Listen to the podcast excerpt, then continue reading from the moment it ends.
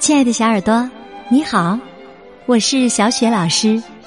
今天呢，我要给你讲一个怪兽的故事，名字叫《怪兽出没的星球》，选自新学童书出品的《满满的五分钟》我的小小担忧系列。作者是来自英国的盖比·戈德萨克，绘图艾丽森·阿特金斯，译者任燕燕。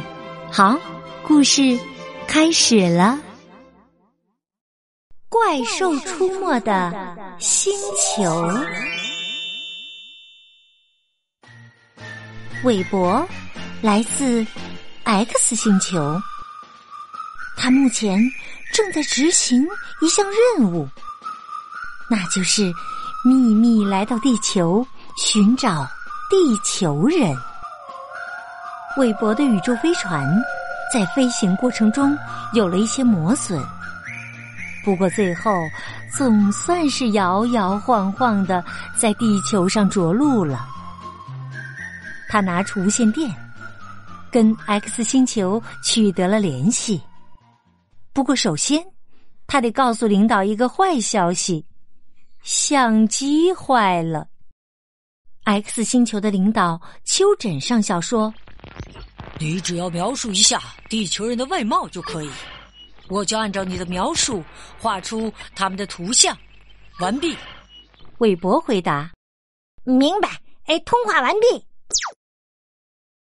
他从宇宙飞船上爬下来，四处张望，看到了一个大大的指示牌，上面写着“动物园”。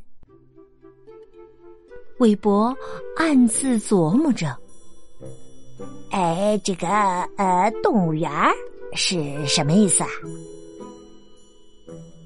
他晕乎乎的来到了最近的建筑旁，推开门，走到一个木质的大栅栏旁边，看见了第一个地球生物。这个生物长着长长的脖子，还把头探到栅栏外，舔了他一口。呃，呼叫丘疹上校！呃呼叫丘疹上校！韦伯兴奋的通过无线电大喊大叫：“这个地球人非常友好，长得有树那么高，他的脖子很长，头上还有一些犄角。”完毕。韦伯念着围栏上的标牌：“长颈鹿。”当然，韦伯看见的是一只长颈鹿，但是他并不明白长颈鹿是什么意思。他以为这个生物就是地球人。无线电另一端的丘疹上校拿着笔画了一个。有着长长脖子和两个角的地球人，上校说：“到目前为止，听起来还不错。多告诉我一些消息。”完毕。韦伯走到第二个栅栏前，标牌上写着“大象”。他打开无线电。呃，他是一个庞大的地球人，长着巨大的耳朵，脸前面还有一个长长的鼻子，就像茶壶一样。啊，完毕。丘疹上校迅速的在他的画像上又加上了一双大耳朵和一个茶壶似的鼻子。接下来。韦伯走进了一个标有“水族馆”的建筑物里，他目不转睛的看着水槽，其中有一个牌子上写着“乌贼”。啊，地球人长着两只大眼睛，浑身布满了橙色的斑点。嗯，完毕。韦伯看了看乌贼，对着无线电讲道。于是，无线电这一端的丘疹上校又在画像上添加了一双大眼睛和橙色的斑点。丘疹上校说：“好，我觉得差不多了。总之呢，地球人长得很高大，有着长长的脖子，两只大耳朵和一个呃长鼻子，还有两只大眼睛，浑身橙色的斑点。”跟我们长得还真有点像。通话完毕。于是啊，秋枕上校马上带着一个探险队来到了地球。这时，动物园的管理员布朗先生走了过来。布朗先生看到他们时吃了一惊，但是 X 星球的人看起来。好像更惊讶！啊